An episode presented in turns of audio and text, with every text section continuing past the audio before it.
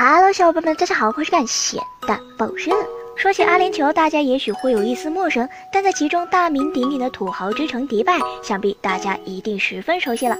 那么阿联酋是怎么在沙漠之中崛起的呢？人家真的只是卖石油的土豪吗？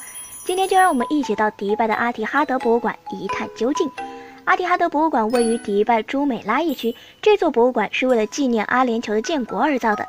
而在进入博物馆大门的第一时间，就可以看到阿联酋的几位创始建国酋长的风采。在本国人眼中，他们都是伟人。正是因为他们的一个联合建国的决议，才有了现在发达的阿联酋。要知道，阿联酋的人均 GDP 更是高达四万五千两百美元，几乎是中国的六倍之多。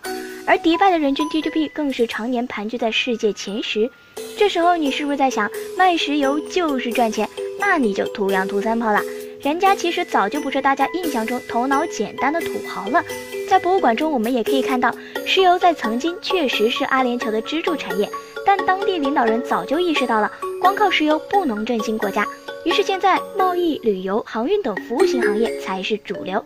就拿迪拜举例子来说，在零零年到一零年的十年间，GDP 总值成长百分之两百三十，其中石油收入却仅占百分之六。阿联酋这一朵沙漠之花还开得正艳，如果你对他们的历史有兴趣的话，那还不要错过这家博物馆，它不会让你失望的。